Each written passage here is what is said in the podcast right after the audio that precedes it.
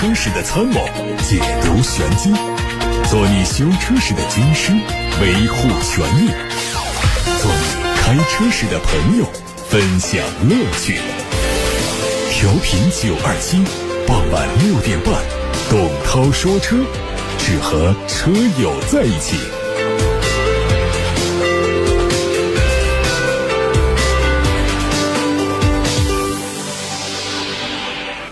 各位好，我是董涛，欢迎听我说车。大家关于选车用车的问题可以发到直播间，热线电话开通八六八六六六六六，还有董涛说车的微信公众号也可以留言。看新闻，今天头条比较厉害啊！昨天斯特兰蒂斯集团宣布，因为之前宣布的斯特兰斯获得和广汽集团合资企业广汽菲克多数股份的计划缺乏进展，斯特兰斯将会采用轻资产的方式在中国发展吉普品牌，并且和广汽集团协商终止本地的合资企业。吉普未来在中国可能只会保留进口车，并且提供更多的电动化的车型。广汽集团发布的产销快报显示，广汽菲克六月份的产量、销量均为零，疑似已经停产停销。实际上，这种状态已经持续了一段时间。数据显显示，三月份广汽菲克的产销量都只有一辆，四月份的产销量均为零，五月份的产销量均为一辆。也就是说，在近四个月的时间里，广汽菲克只生产和销售了两辆汽车。而今年整个上半年，公司只生产了八百二十二辆汽车。从二零一七年的顶峰沦落到如今的地步，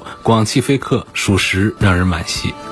上半年中型车的销量榜已经出炉，从上显量的榜单看呢，挤进前十的车型仍然是以德系和日系为主。上半年中型车销冠被丰田凯美瑞拿下，十一点六三万辆的销量领先了本田的雅阁和日产的天籁。本田雅阁跑输丰田凯美瑞超过两万辆，以九万三千七百辆的销量拿下中型车第二。大众迈腾和帕萨特两款车型在销量上差别很小，迈腾累计卖了六万多辆，帕萨特是六万七千五百辆。一向在中型车市场上高歌猛进的 BBA 销量也出现了集体下滑。宝马三系同比下滑了百分之二十一，奥迪 A4L 同比下滑了百分之十三，奔驰 C 级同比下滑了百分之二十。特斯拉 Model 3在经历了四五月份的憋屈之后，六月份的销量一举冲到了两万五千五百辆，当月只排在凯美瑞之后。上半年累计销量六点四三万辆，位于榜单的第九名。为了纪念辉腾发布二十周年，大众发布了一款名为“第二”的新车。前脸采用了梯形进气格栅，格栅周围是镀铬条做装饰。大众的车标镶嵌在格栅的正中间。前大灯组采用了扁平的风格，相比老款时尚很多。侧面显得非常修长。尾灯组采用镀铬的装饰条连接，有贯穿式的效果。内饰和大众最新的家族化风格一致，全液晶仪表和内嵌式的中控大屏都是双联屏的设计，进一步提升了科技感。官方消息，这次发布的车型不会量产，只做展示。适用，但不得不说，即使量产，以它的外形，也还是逃不掉大号帕萨特的绰号。林肯旗下的中期改款领航员有望在七月二十九号上市，继续以进口的方式在中国销售。尺寸更大的前进气格栅配备粗壮的镀铬装饰，提升了视觉冲击力。大灯造型也有细微变化，车尾是针对尾灯布局做了调整，有一些时尚感的提升。配置方面，海外版主要针对驾驶员辅助系统做了升级，同时还升级了三十项前排座椅按摩。第二排座椅在舒适性方面也有优化。动力继续用三点五 T 的 V 六，匹配十一 T 变速箱，还有四驱。海外媒体还发布了。呃劳斯莱斯纯电动新车的路试照片将在明年投产。根据品牌此前发布的信息，二零三零年劳斯莱斯会转变成一个纯电动汽车品牌。路试车被重度伪装覆盖，只能看到采用了劳斯莱斯经典的车身轮廓，双门酷配的设计让人很容易联想到旗下在售的魅影。鉴于目前宝马并没有正向研发的纯电动汽车平台，这款车呢大概率。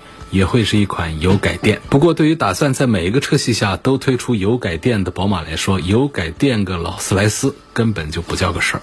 之前，欧拉品牌时尚之夜即欧拉芭蕾猫上市发布会在长沙举行。发布会上，欧拉向全球车企公开了守护模式的专利。芭蕾猫进军时尚圈，拒绝大众化，只为女性专属。作为欧拉第一款女性专属座驾，芭蕾猫发布会上最新公开的守护模式，并且公开专利，成为了第一家面向全球女性的专属专利车企。这个守护模式呢，指的是在驾驶座的左下方设计了一个隐藏的按键，当女性驾驶员的安全受到威胁的时候，伸手触碰一下，就可以在静音的情况下，把车辆之内的影像还有位置等信息发送到预先设定的五位紧急联系人的手机里。这个特殊的功能将在后续的 OTA 升级上得到实现。除此之外，巴雷猫还申请了超过五十项女性设计专利，被誉为一百三十六年来更爱女人的汽车。一百三十六年是汽车发明的历史时间。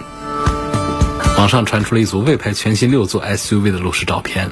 谍照上看到，路试车的尺寸比较大，可能会超过在售的摩卡。前格栅轮廓方正，内部的镀铬装饰让它看上去非常精致。车尾只保留了刹车灯，但是不难看出整个尾灯组应该是采用类似回旋镖的造型。内饰跟魏牌目前在售车型有着明显的区别，超大尺寸的带鱼屏几乎是贯穿了整个中控台。动力大概率会采用柠檬 THT 智能混动技术来跟一大批新能源 SUV 展开竞争。二零二三款的吉利新锐上市了，五款车型的售价区间是十一万三千七到十四万五千七。新款采用了全新的青绿垂布的前格栅，直瀑式的镀铬装饰条让整体看起来立体饱满。动力继续是两点零 T 配七速的湿式双离合。新增的联名版车型在车身的颜色、内外造型方面都做了青色、绿色的专属设计，在车头、侧身、尾部等细节加进了一些时尚的套件，整体上的外观更加具有张力。国家专利局发出了一组腾势新 SUV 的专利图，可以看到前脸采用了两种格栅设计，其中一款可能是考虑到 DM 车型需要发动机进气的情况，底部没有封死；另外一款估计是纯电动车，因为它的下方格栅是封闭的设计。侧面腰线和目前在售的腾势 X 接近，车尾也是 X 的风格。根据腾势接下来的新车规划，未来会覆盖从四座到七座，从 SUV 到 MPV，纯电加 DM 混动的多种组合。中国汽车工业协会整理的国家统计局数据显示，汽车类零售额同比结束下降，呈现快速增长。六月份，汽车类的零售额达到了四千五百五十一亿元，同比增长了百分之十三点九，占到全社会消费品零售总额的百分之十一点八，是年内新高。今年一至六月。汽车类零售额超过两万亿元，达到了两万一千一百八十一亿元，同比下降了百分之五点七，降幅比一至五月收窄了四点二个百分点，占到全社会消费品零售总额的百分之十点一。湖南猎豹汽车股份有限公司等六家企业合并重整第一次债权人会议正式召开，猎豹汽车重整管理人公布了合并重整计划草案，衡阳。宏电新能源科技有限公司被确定为唯一重整投资人，将会以投入八亿元清偿债务为代价，取得长丰系六家公司相应的整车生产资质、整车生产基地、发动机生产基地、汽车研发基地、车桥生产基地等资产。宏电新能源现有股东两名，其中衡阳的一家公司持股百分之九十六，威马汽车持股百分之四。前者由衡阳市国资委控制，后者是由威马汽车全资控股。虽然威马汽车所持的股比并不高，但却是这场重整案的重要角色。红电新能源在收购长风系之后，将聚焦在十五到二十五万元的纯电动乘用车市场。威马汽车将提供从三电到整车标定、智能座舱和智能驾驶的技术支持，并考虑通过威马汽车已经建成的渠道进行销售。好，刚才听到的是汽车资讯，现在开始回答问题。这第一个问题呢，我估计很多人都愿意听，愿意讨论。有位网友在八六八六六六六六上留个言，告诉我，他说我把车停在停车场的车位上，车身被人恶意的从前翼子板一直划到了后翼子板，问我该怎么办。大家很少人遇到这种情况，发生在自己的身上的话，这确实是非常恼火的一件事啊。恼火两点，第一点呢，影响了车的美观，直接我们把它给打个蜡，不一定打得掉。如果画的比较深的话呢，还得重做油漆。重做油漆，一个是费用的问题，二个就是重做的油漆怎么都跟车身的其他部位的油漆啊，没有办法在颜色上完全保持一致，尤其是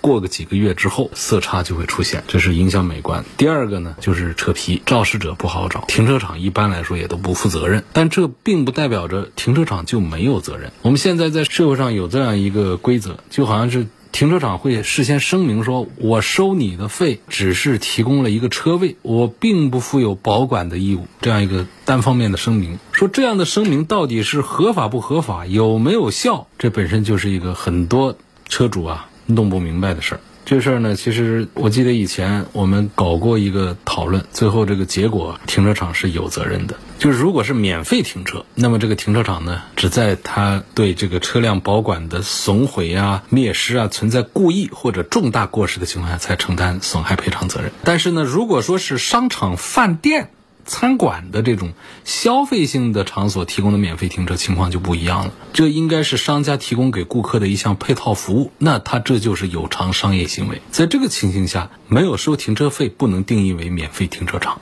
那么，对停放车辆的损失，应该承担相应的赔偿责任。如果是我们的机关企、事业单位等非消费性场所的免费停车场呢？这个跟前面刚才说的那种免费停车场是一样的。如果没有故意或者是重大的过失，停车场是不承担赔偿责任的。车主和停车场之间形成这种有偿的保管合同，如果是在保管期间，因为保管人保管不善造成保管物损毁灭失的，保管人是应当。承担赔偿责任的。那么我们这个车主交费给停车场，和停车场之间就形成了有偿保管的合同。那不管说我们的费用交了没交，有的情况下是什么呢？我们进停车场开始计时，然后这时候我们还没有交费，在停车的过程当中，车子被划伤了。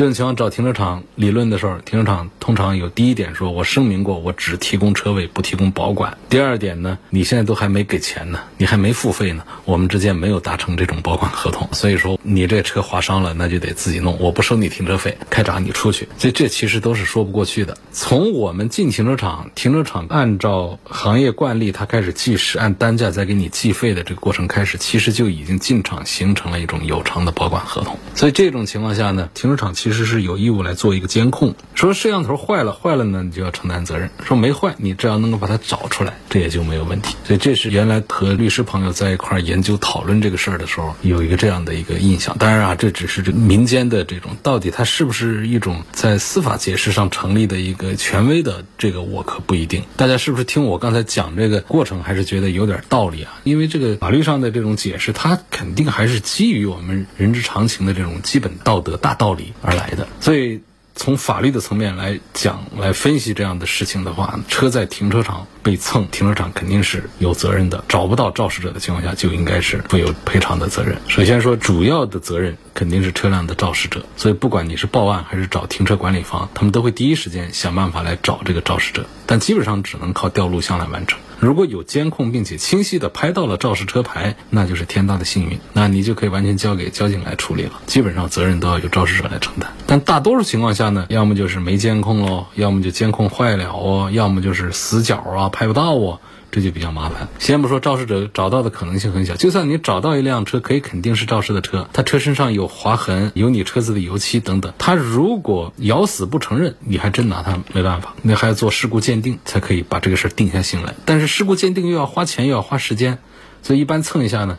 大家也就不大愿意去做这个。如果说没有监控录像，找不到肇事者，那能不能找这个停车场赔偿？这个最大的问题就是你根本没办法证明你车子的伤痕是在停车场停车期间发生的。停车场只要拿这一点来说事儿，你有没有其他证据能够证明？就算报警也没办法找停车场要赔偿。那交警来了也就能调解调解。停车场死不承认的话，你一点办法没有。所以监控录像真的是很重要的。那换句话说，只要你能证明你的车子的伤痕是在停车场停车期间被蹭的，如果找不到肇事者，也是可以找停车场来赔偿的。这就是对于这个事情的一个点评吧。我们下面还要说一个话题呢，就是今天新闻的头条报的广汽菲克退出历史舞台的这件事儿。说这是个什么原因？是不是仅仅就是因为亏损？双方的一个友好协商。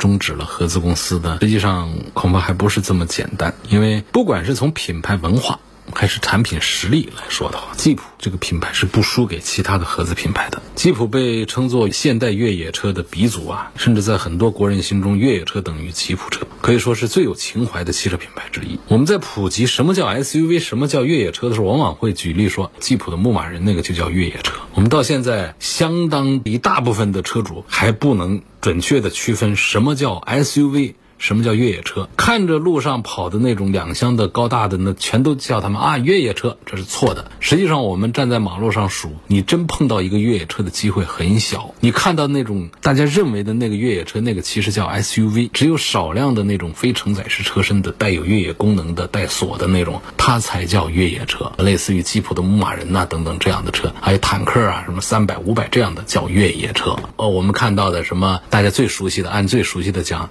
本田 CR CRV、大众途观，这很熟悉；奔驰的 GLC、GLE、宝马的 X 五、奥迪的 Q 五、Q 七等等，这些都叫 SUV。它们代表了我们市面上的大多数。你在停车场看到、在路上看到的，你认为那是越野车的，其中百分之九十五以上，它其实全部都是 SUV，它不能叫做越野车。这个讲远了，就是我们讲什么叫越野车的时候，往往会举例说啊，吉普的牧马人为代表的那种底盘有大梁的非承载车身带着差速锁的这种，把它叫做越野车。说这个吉普呢，它推的一些产品呢，其实也是很受人欢迎，包括早期的切诺基啊、牧马人呢。后来很多车企其实都是效仿吉普，那兰德酷路泽啊、日产途乐啊、三菱的吉普啊，包括路虎的第一款车都是在借鉴吉普的设计。那么从产品力上来说呢，合资之后，国产的吉普以专业级的中型 SUV 自由光进市场，然后呢还引进了小的自由侠呀、指南者呀，还有一个七座的中型的大指挥官呐。年把时间，产品线就覆盖了小型紧凑型和中型 SUV 全线。包括在技术性能上，其实吉普看家的四驱啊，还有一些其他的独门绝技啊，都还是不错的。它为什么说后来它就销量是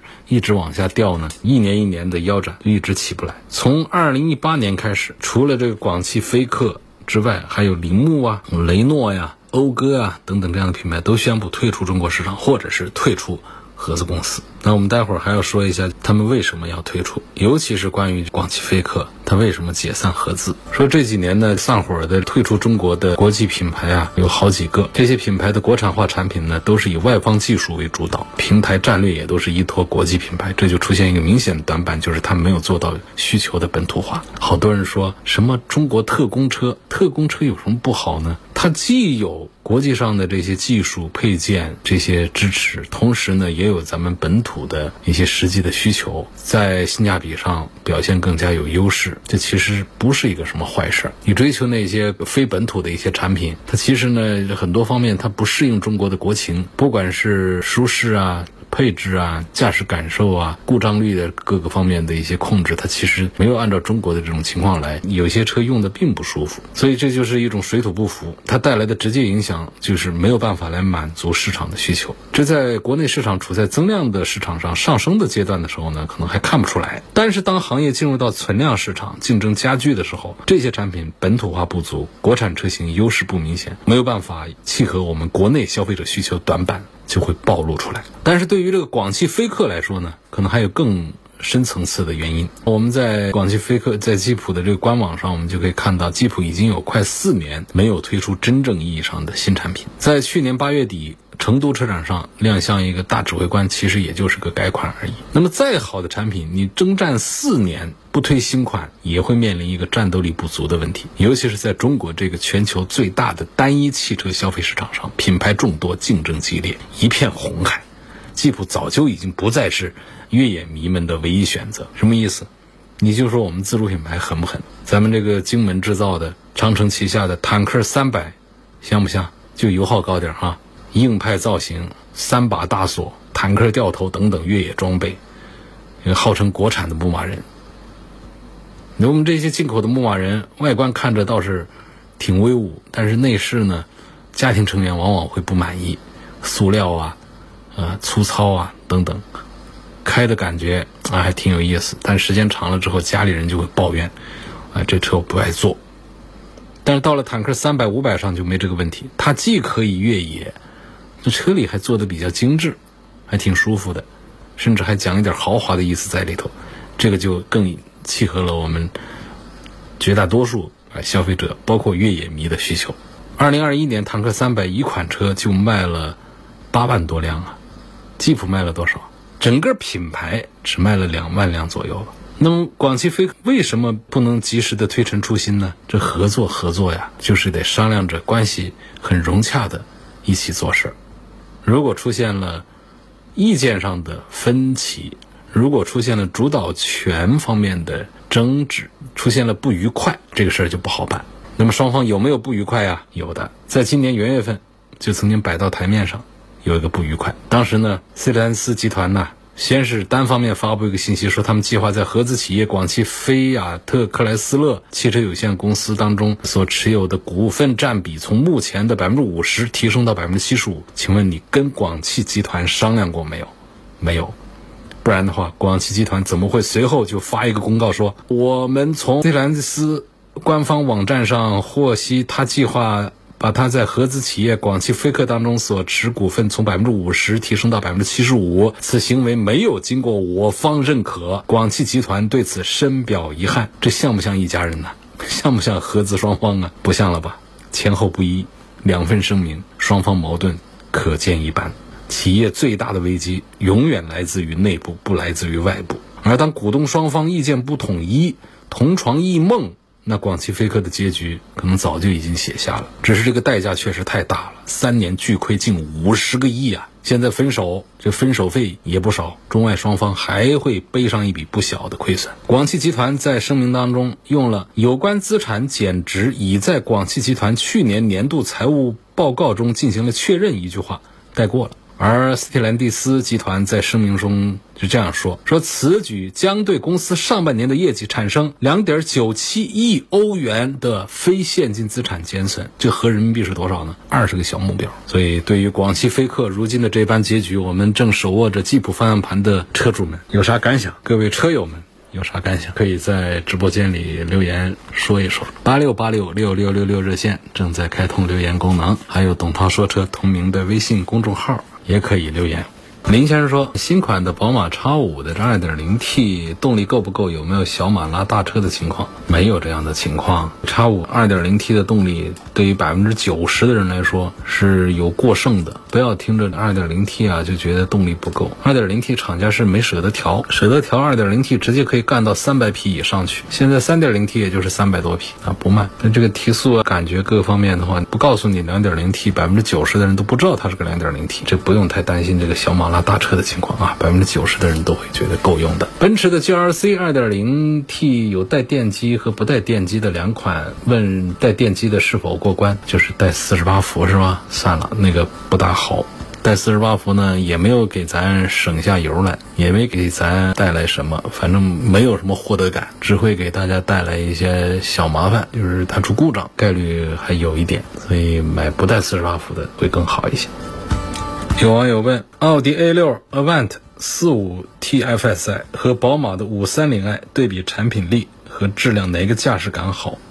烧不烧机油？无论怎样，都有点烧机油。没有绝对不烧机油的涡轮增压，这个就不用太担心了。现在烧机油大家都控制的情况还好一点，但是呢，总会有一些车主的车呢，机油烧的要严重一点。我们几乎都避不开，我们几乎都不能说，哎，你最好不要买那个车，那个车烧机油。这在过去是有这样的，现在基本上是因为所有的车都有可能出现烧机油，涡轮增压机器它就有这个德性，有这个特点。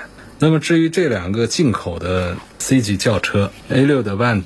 还有宝马的五三零，两个都是进口车啊，都是不做加长的。A 六还是个旅行版的一个样子，看起来它们的官价是一样的，都是五十左右。但实际上呢，A 六的 Avant 它的优惠要大一些，终端的价格实际是比五三零是要低一些的。那么在动力表现呢、驾驶感受各方面呢，Avant 它都是比不过五系的五三零的。同样是旅行版呢，进口 A 六当中的 Allroad 那个就是狠货，也就五十万以上了，那家伙好。首先它带着跨出四驱，然后呢。上的是 V 六的三点零 T，所以我们如果就个性价比要个样子的话呢，优惠过后就四十万的进口 A 六的 Avant 这个可以。如果我们在考虑宝马的五三零这个事儿的话呢，我倒是觉得那还不如说拿那个价钱再添个三四万块钱，就能够来一个 Allroad Quattro 的 A 六，那个旅行版的 A 六 V 六三点零 T 的动力。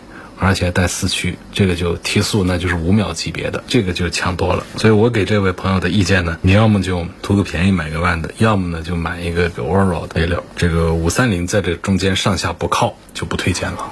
奥迪 Q5L 值不值得买？问买它的哪一个版本好？奥迪的 Q5L 要跟这个宝马的 X3 呢，奔驰的 GLC 放到一块儿来做。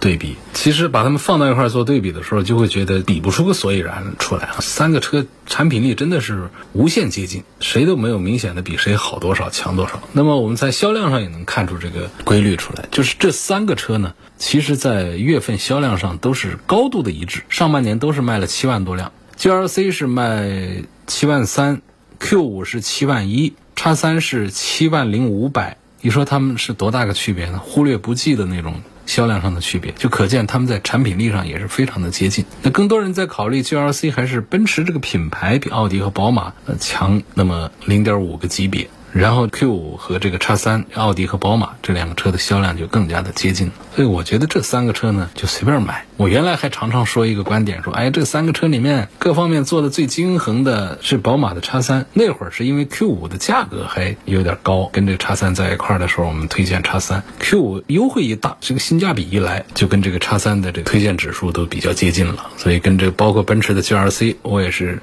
老说这 GLC 呢，我们多少 GLC 的车主再关注它的动力底盘这方面东西，我们关注车内的这种感觉就可以了。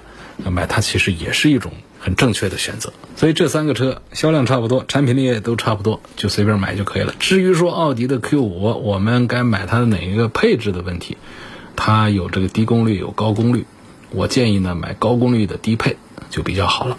总之现在是有优惠，买高功率的低配就下地也就是四十万的一个价格。好，今天就说到这儿，感谢大家收听和参与每天晚上六点半到七点半钟直播的董涛说车。错过收听的朋友，欢迎通过董涛说车的全媒体平台收听往期节目的重播音频。全媒体平台广泛的入驻在微信公众号、微博、蜻蜓、喜马拉雅、九头鸟车家号、微信小程序梧桐车话等等平台上。明天晚上的同一时间我们再会。